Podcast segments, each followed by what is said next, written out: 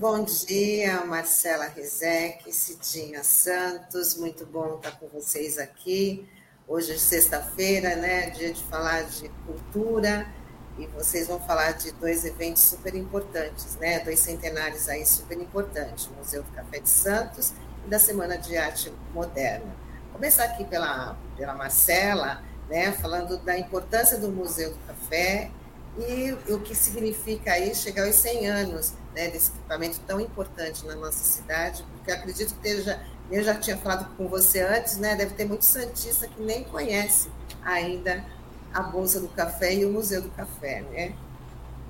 Bom dia, bom dia a todos e todas, todos.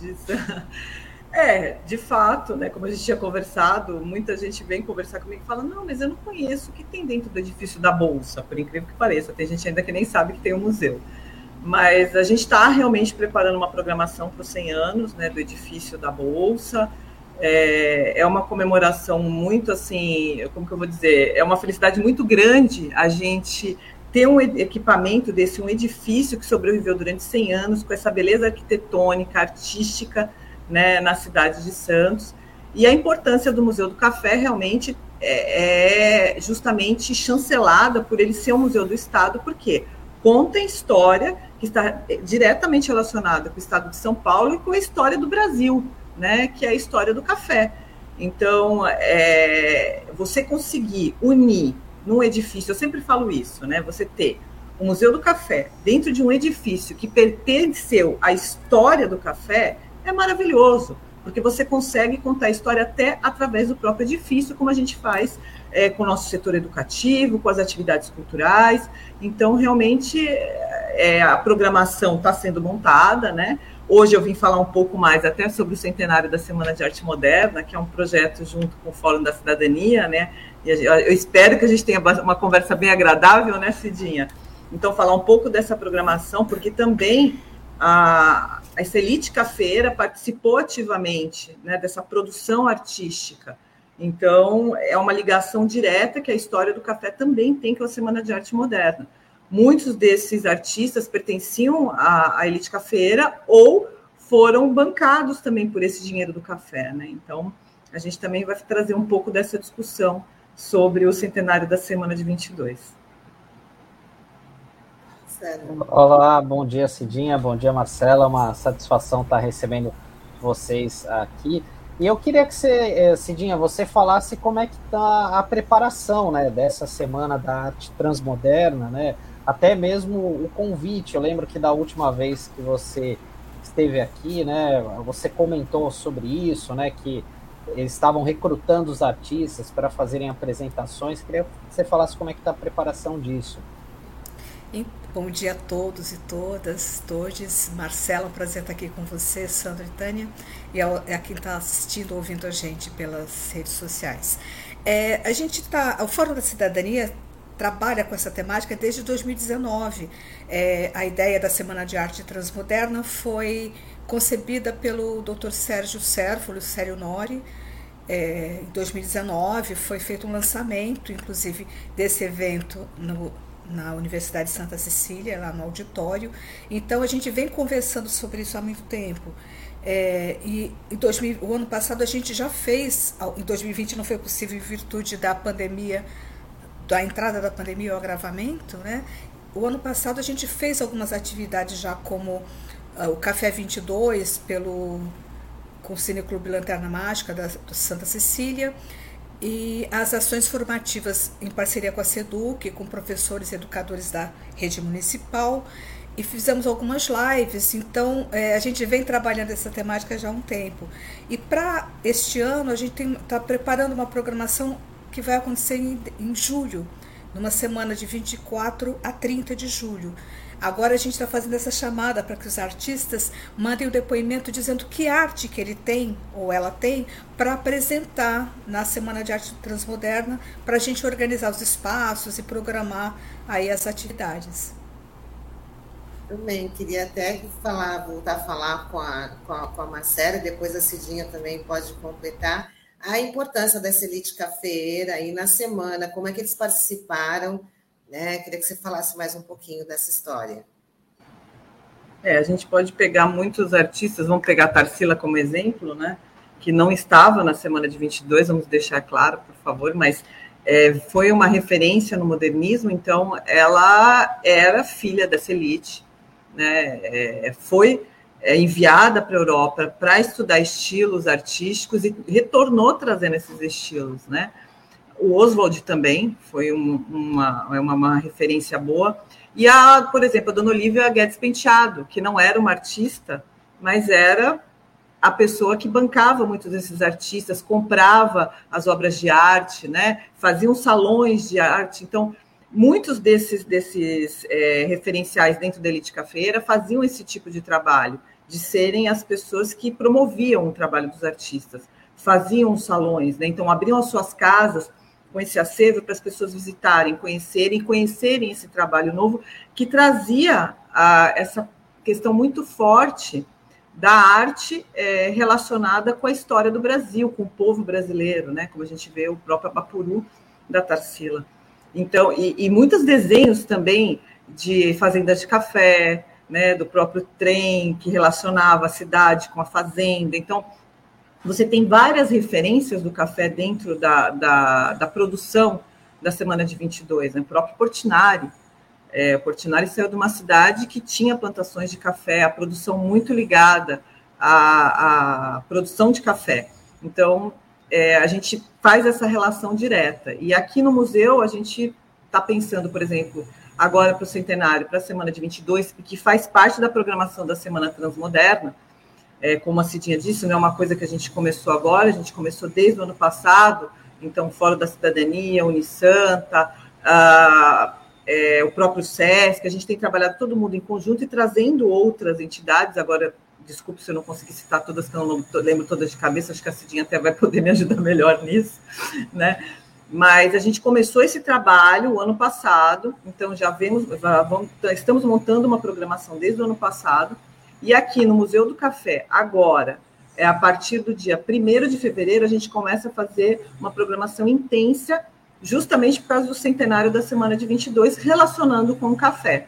Então, dia 1 de fevereiro, a gente começa um curso com a Regina Teixeira Barros, que vai falar sobre as mulheres modernistas, que serão Anitta, Tarsila, Tarsila é, Dona Olivia Guedes Penteado, né, Mina Clabin, que são tanto as que fazem a produção artística quanto as que promovem né, essa produção.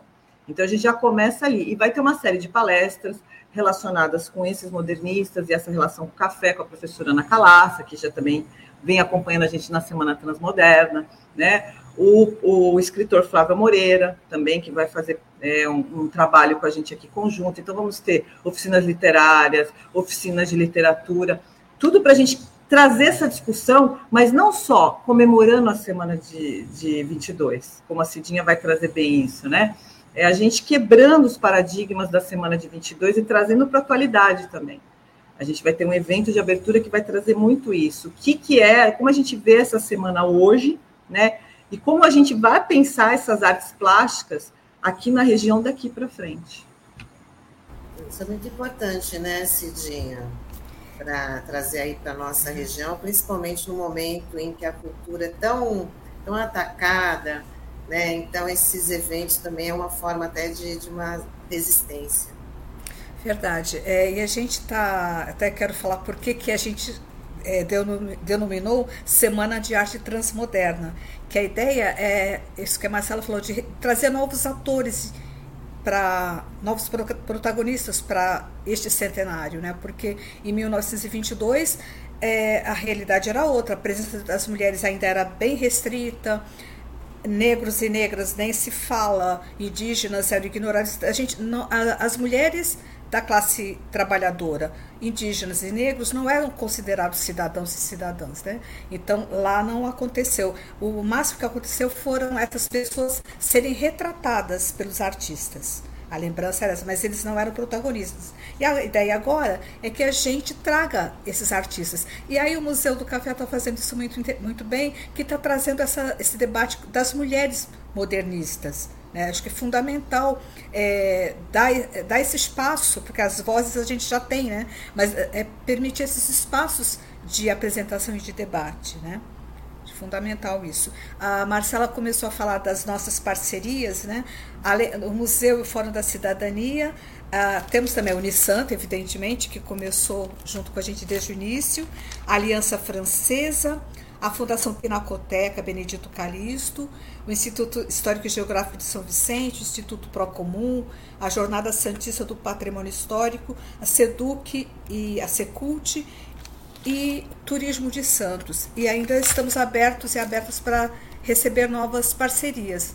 Então, a ideia é que cada parceiro é, é, ofereça um espaço para a apresentação dos artistas à medida que eles forem se cadastrando. E a ideia é que todas as artes estejam representadas também.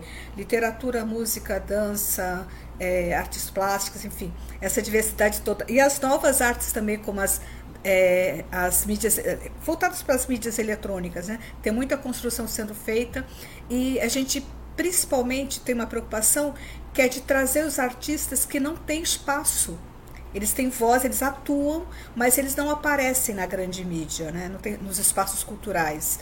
Então a ideia é que a gente abra esses espaços para esses artistas. Claro que a gente, a gente, também quer os artistas que são da região, que a gente já conhece, mas principalmente esses que não têm espaço. Tem muito artista na periferia fazendo artes maravilhosas e a gente acaba não tendo a possibilidade de conhecer, né, de divulgar. Bacana.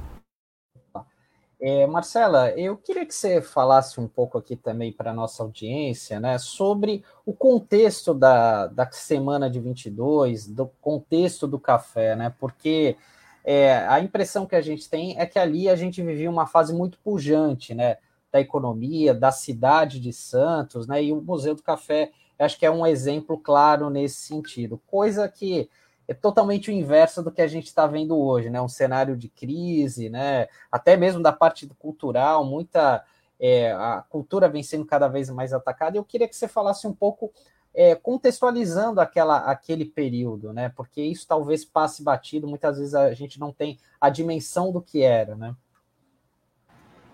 Assim, a questão econômica, né? Realmente, Santos era uma cidade efervescente naquele momento, né? Então você tinha uma cidade que comercializava todo esse café, que era uma produção enorme do estado de São Paulo, que vinha do interior para cá, e a comunicação não é como é hoje. Isso é bem interessante a gente colocar, porque isso foi primordial para a cidade de Santos ser esse polo. Então, para você comercializar, as pessoas que estavam em Santos eram que faziam a venda, porque você tinha a bolsa aqui que fazia essa comercialização é, do futuro, né, do mercado futuro. Então, realmente, aqui era o centro. Então, você tinha consulados de vários países, por exemplo, aqui em Santos. A Rua 15 era uma rua de bancos, né? Porque todo o dinheiro mesmo estava aqui dessa exportação de café. Então, quando você tem é, esse valor e realmente entrava muito dinheiro, porque naquela época o café estava realmente rendendo a venda, né, a exportação. Quando você tem esse dinheiro numa localidade, o que, você, o que começa a acontecer com essa localidade?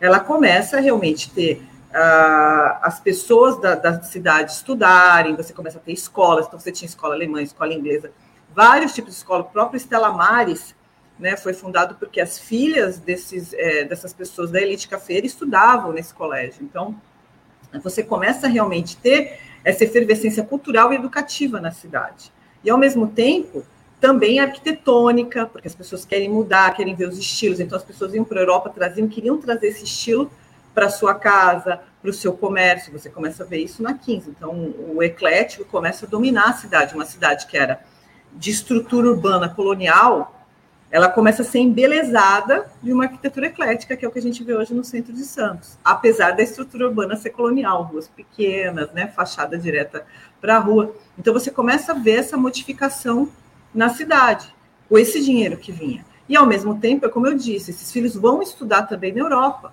Esses pais enviam esses filhos para estudar na Europa, e a gente já não vira um, uma, um país assim tão fechado para é, algumas é, inícios de, de, de, questões culturais, de movimentos né, artísticos, você começa a abrir.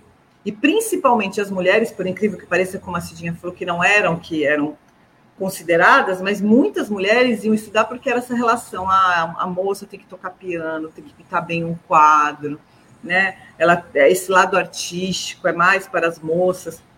Só que quando você chega na Europa, a visão é outra, né? Eles estão quebrando é, questões lá nos movimentos artísticos, até sociais relacionados a movimentos artísticos. E essa elite que foi estudar lá traz isso para o Brasil e começa a olhar o Brasil de outra forma, que trazendo que a cultura do Brasil é interessante, que o brasileiro é interessante.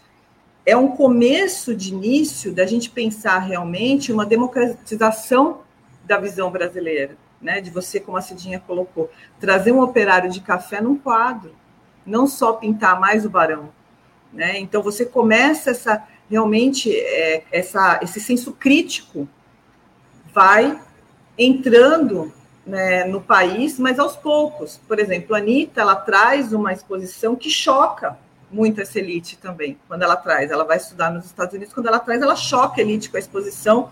Monteiro Lobato reage contra ela, que aquilo não era arte. Mas já era arte, só que era uma arte que não era palatável naquele momento, né? Que foi uma judiação, porque a Anitta é uma pintora maravilhosa, e aquilo realmente é, meio que destruiu o espírito da Anitta Malfatti. Mas aí você começa a ver, e aí culmina na semana de 22, né, é, que o Gomes de Graça, inclusive, é um dos patrocinadores fortes e é ligado a essa Elite Cafeira, porque é a visão de você trazer a cultura brasileira. Claro, não da forma como hoje a gente quer trazer, mais diversa, mais inclusiva, mas eu acho que é um pontapé inicial né, dessas pessoas de uma elite cultural, econômica, né, intelectual, tentando é um processo inicial para a gente culminar no que a gente está hoje, de trazer, é, abrir espaços para essas vozes que estavam silenciadas. Né? E a ideia agora nossa é justamente essa, como a Cidinha falou. Trazemos esses artistas jovens que às vezes não têm voz, então trazer um rap, trazer um grafite, porque também é a arte da rua que é nossa arte. Então, acho que é, é isso, assim, foi um início da gente começar a construir e chegar onde a gente está hoje e agora. É nossa obrigação dar continuidade e ampliar cada vez mais. E colocou na agenda mundial a, a arte brasileira, né? Olhar que os brasileiros tinham a diversidade, a brasilidade, as cores todas que tem na nossa arte, né? E é importante da gente lembrar também que, ah, assim como os artistas os artistas em 1922 foram muito criticados, né? Os artistas de agora também são muito criticados, porque ah, isso não é arte, por exemplo, o que se produz na periferia, por exemplo, é, principalmente em relação ao funk, ah, isso não é arte, ah, os, as, os grafites, os murais, isso não é arte. O que, que é arte, né? arte é expressão pública e popular. Né? Não, tem, não dá para é, dizer isto é ou isto não é. E sem contar que assim, a gente está o tempo todo descobrindo novas formas de comunicação, de expressão, né?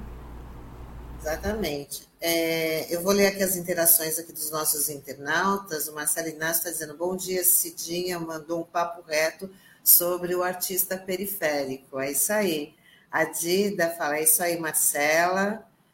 E o Marcelo Inácio fala: uma dica para ambos os espaços, que tal uma semana de arte periférica? Claro que depois da pandemia, mas regimentando, regimentando e agregando artistas periféricos com representatividade nesses territórios. Lógico, uma ótima sugestão, né? E a Dida fala: muito bom dia, Cidinha. E o Marcílio Bíbio diz: Museu do Café reúne vários ingredientes num só lugar, com sabor, história, gastronomia, saúde, energia e glamour. E até literatura e música, tudo engloba até na economia santista e criativa, ou seja, artes no ciclo completo. Isso é muito bom, né? Da gente também estar tá ocupando o Museu do Café já é uma já é um exemplo, mas outros espaços também na, na na cidade que devem ser ocupados aí com a arte, com a arte da, da nossa região, dando essa visibilidade, né, Cidinha? Tânia, deixa eu só dizer outra coisa, que assim, a gente tem a ideia de que ah, tem que levar cultura para a periferia, para a zona noroeste. É, eles têm cultura lá. A periferia produz cultura e consome cultura. Não é a mesma que a gente quer, que a gente faz aqui. Né? E tem, também tem uma coisa assim, ah, vamos apresentar documentários lá na Zona Noroeste. Na verdade, a gente tem que trazer o que foi produzido sobre a Zona Noroeste aqui para a Zona Leste. Né? Porque eles, são eles, eles vivem aquela realidade lá, eles retratam a realidade que eles vivem. Então tem que trazer para cá, para que para sair dessa a, a cidade é só, é só praia, né? depois da, da avenida da linha da máquina, como a gente chamava antigamente, que agora é do VLT, tem vida, tem arte, tem pessoas nos morros na periferia também. Então, assim, eles produzem arte e eles precisam trazer arte para a gente é, ter, conhecer, né? para divulgar o que eles produzem por lá. Essa ideia que o Marcílio fala, né, de produzir arte, de fazer semana de arte periférica, desde que seja aqui, eu acho que tem que produzir os espaços públicos que existem na zona noroeste precisam ser reativados e abertos para que a população ocupe lá e produza a sua arte. E a gente tem que divulgar. Tem, foram produzidos vários documentários sobre a zona noroeste, sobre as periferias, interessantíssimos, só que não sai da bolha, né? acaba não tendo espaço é, para divulgar. E também você falou bem, Cidinha. Desculpa, Tânia, mas é isso. Era justo. Você falou uma coisa que estava na minha cabeça agora: quebrar as bolhas. A gente tem que começar a realmente mesclar. É, é, óbvio que a região que você vive é muito forte e você vive a, aquela a arte e cultura daquela região, mas a gente tem que mesclar isso. Então, de repente, justamente é isso, a gente conseguiu ocupar os espaços e criar é, essa ventilação de você poder fluir de um lado ao outro e conhecer a arte do outro, eu acho que isso em Santos e na região da Baixada Santista seria maravilhoso se a gente conseguisse cada vez mais fazer isso. E a gente está chamando as secretarias de cultura de todas as cidades, né? mas principalmente os conselhos que têm a representação da sociedade civil, porque ninguém melhor do que os conselhos para é, divulgar né, uh, os espaços e as atividades que a gente, por exemplo, está organizando aqui e que pretende fazer na Estação da Cidadania em julho. Isso aí, não pode parar. Não, o que eu ia perguntar para a Marcela era justamente até o que ela acabou que ela acabou expondo, e que também levar o tema do, do, do café, que é muito importante, como você falou logo no início, né, que também faz parte da, não só da história do Estado, mas da história do Brasil, a gente conhecer né, a nossa história e levar também para esses para outros espaços, retirar do, do, do, do, Museu de Café, da Bolsa do Café, e também ser levado para outros espaços para fazer essa interação maior, né? É, eu acho que cada vez mais, não só o Museu do Café, mas todos os museus e todas as instituições culturais, elas vão ter que sair de dentro, né? Então, a pandemia mostrou muito isso para gente. A gente teve que usar o virtual muito forte, uma coisa que a gente não estava acostumado e não era só no Brasil porque eu participei de vários seminários, isso era uma coisa global. Os museus estavam muito fechados em si, não conseguiam participar do. Ah, o que a gente faz no virtual? E aí, de repente, começaram a surgir ideias das coisas mais simples. Você conseguia atingir públicos em João Pessoa, por exemplo, em cursos que a gente não tinha possibilidade de fazer o curso presencial só e, e essas discussões abertas. Então, acho que agora, claro, a gente rezando para a pandemia cada vez, essa situação melhorar, a gente conseguir se abrir, mas os espaços abertos são o nosso caminho. Você ir para os espaços abertos. Então, no momento que a gente começar a conseguir trabalhar na rua, eu acho que a cidade vai ter esse, esse potencial muito forte. Não só as salas expositivas fechadas, a cidade ser uma sala expositiva.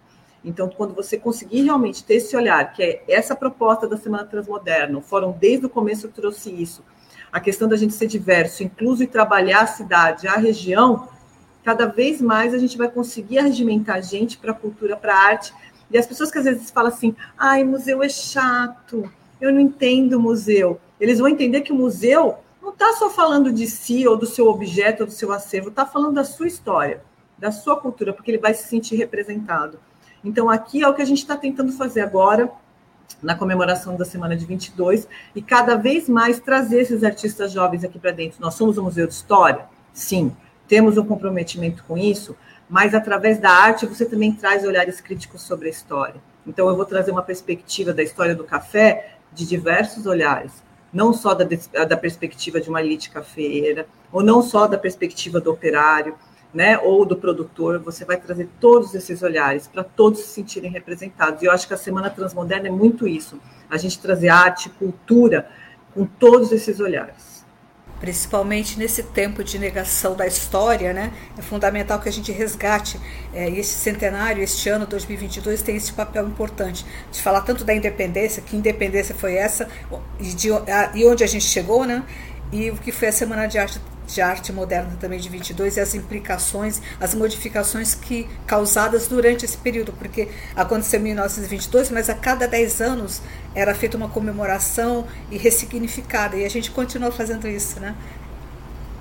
Não, e é muito importante isso que vocês mencionaram, né, de quebrar barreiras, né, porque é você citar um exemplo do Museu do Café, que o próprio o imóvel da bolsa, né, ele, é, ele é imponente, né? Então, para quem muitas vezes não conhece, não está habituado, muitas vezes pensa, olha, tem que usar uma roupa social, tem que usar um terno para ir, né? Eu dou um exemplo assim por até um, uma pessoa que eu conheci que veio muito cedo para cá, para Santos, fazer um teste e tal e durante muito tempo ela não ia no shopping center. Dá um exemplo, ele novo, com 15, 16 anos, que ele achava que cobrava, né? Entrava no shopping. Depois de muito tempo que ele descobriu, e muitas vezes é isso, né? Por conta dessa falta do nosso, muitas vezes do preconceito, do desconhecimento, né? Da nossa ignorância, às vezes a gente não descobre esses esse, essas riquezas que a gente tem, né, como por exemplo a Bolsa do Café, ou até mesmo o Panteão dos Andradas, né, que também é um local muito bacana que a gente tem que visitar, né,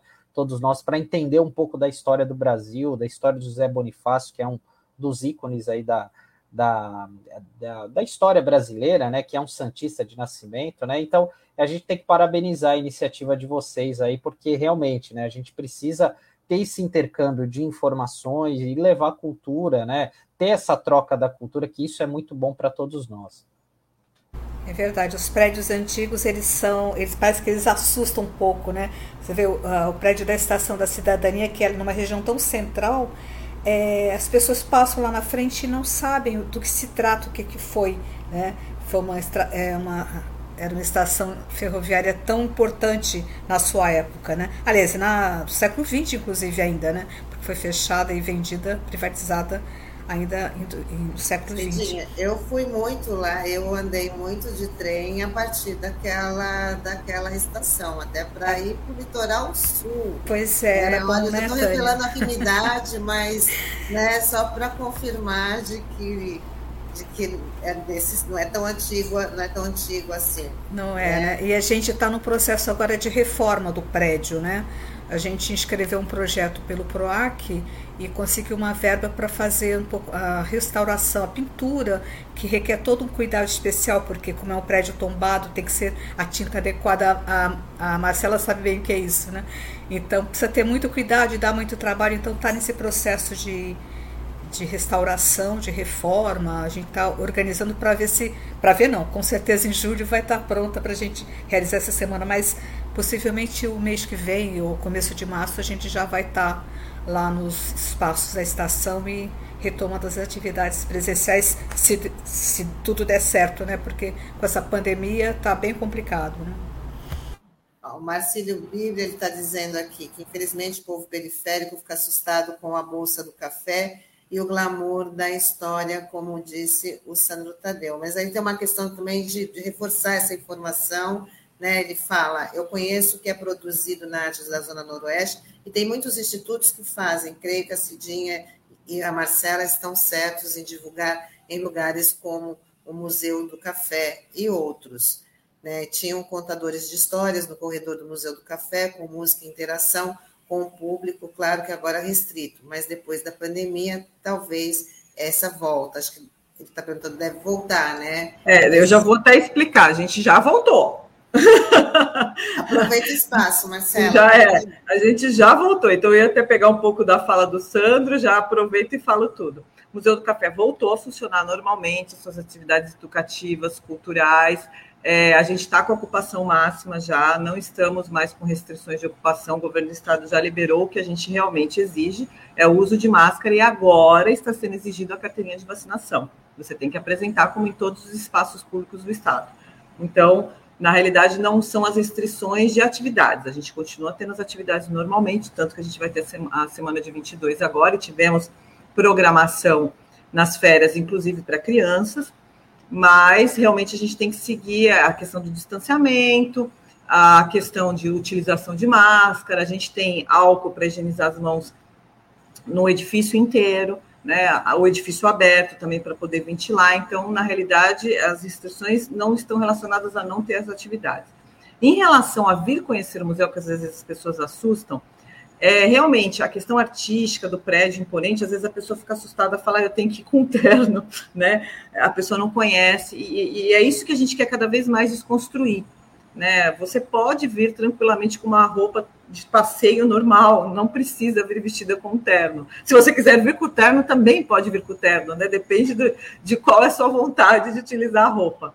Mas a gente está aberto para todo mundo né? E cada vez mais a questão da gratuidade. Então, aos sábados nós somos gratuitos o dia inteiro, que é um dia que a gente sabe que tem muita procura, porque as pessoas estão é, trabalhando a semana inteira, aproveita o sábado para passear com a família, então sábado a gente tem gratuidade. A maior parte das nossas atividades são gratuitas, atividades educativas, culturais. A gente só cobra as atividades realmente estão relacionadas, porque a gente também tem que ter uma, um X de captação, mas é muito relacionada para pagar o que a gente gasta na atividade, por exemplo, alguns cursos de barista, mas também temos cursos de baristas é, dentro da gratuidade para alguns públicos é, que não tem como pagar. Então, assim, cada vez mais a questão da inclusão no café, aqui no Museu do Café, está sendo trabalhada. Né? Então, participem, olhem as nossas atividades, entrem no site, nas redes sociais, que vocês conseguem participar cada vez mais das atividades culturais, atividades educativas, vir conhecer as exposições. É, eu só queria falar rapidinho: o Museu do Café funciona de terça a domingo, das 9 às 17. É, a nossa a, a, cobrança é feita, né? A, a, entrada de 10 reais, mas tem toda uma, uma política de gratuidade e de meia entrada. Isso está no nosso site também, então as pessoas podem consultar, podem ver lá. E como eu disse, se acompanha as nossas redes sociais, você sabe tudo o que está acontecendo aqui dentro do museu. E o que, ai, olha, essa aqui eu posso participar, posso levar criança e a maior parte, de fato, é gratuita. Muito bem. Bom, a gente já está chegando aqui no final da nossa, da nossa entrevista. Eu queria só que vocês reforçassem, Cidinha, reforça aí o que, o público pode esperar dessa, dessa comemoração e dessa parceria aí, Museu do Café, Fórum da Cidadania, para falar da, da Semana de Arte, do centenário do, do museu. O Taio já está colocando aqui embaixo né, sobre os serviços do, o horário né, e dias em que o museu está funcionando. A gente tem aqui também uma arte que a Cidinha até enviou para a gente, a gente vai colocar aqui na Semana Transmoderna, né, porque falando da semana de centenário da semana de 22. Eu queria que vocês aproveitassem aqui nossos últimos minutinhos para estar tá reforçando o convite para todo mundo e conferir toda a programação isso daí vai ser um grande evento, assim, necessário, principalmente nos dias de hoje, né?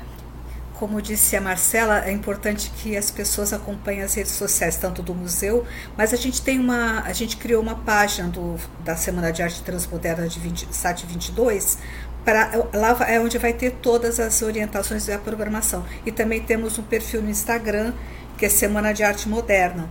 É, já tem um vídeo publicado, que é esse vídeo de chamada dos art, para que os artistas enviem o depoimento a respeito da arte que gostaria que fosse incluída na programação da SAT 22. E também nos canais do Fórum da Cidadania tem tudo que já foi é, feito até hoje sobre a Semana de Arte Transmoderna, desde o lançamento de 2019 e 2022 e 2021 ano passado, todas as atividades que a gente já fez a, como as ações formativas, a, o, o, o Café 22, enfim, tudo o que precisar saber sobre a Semana de Arte Transmoderna está lá, inclusive o vídeo institucional que foi lançado no dia 2 de dezembro no Museu do Café. Então, que é, é, ali tem a ideia geral do que a gente, de como a gente pensou e está pensando a Semana de Arte Transmoderna. E os vídeos é, dos artistas, o depoimento, precisam ser enviados para por e-mail da, do Fórum da Cidadania, é imprensa arroba forumdacidadania.org.br. É isso. Muito obrigada pelo convite e pelas portas abertas sempre da RBA. Muito obrigada a vocês por trazer tanta informação legal e a gente poder estar tá aí divulgando esse trabalho que vai ser sensacional, né? E chamando, chamando já todo mundo para conferir. Que seja um sucesso. Obrigada, viu, Marcela, também. Obrigada, gente. Eu só queria fazer minha, minha última colocação. É, por favor, realmente curtam a página Semana Transmoderna, participem das atividades do Museu do Café, tudo arroba Museu do Café. www.museudocafé.com.br. Também teremos programação, faremos troca de agendas, né, Cidinha? Então, e o que precisarem de nossa ajuda também estamos à disposição.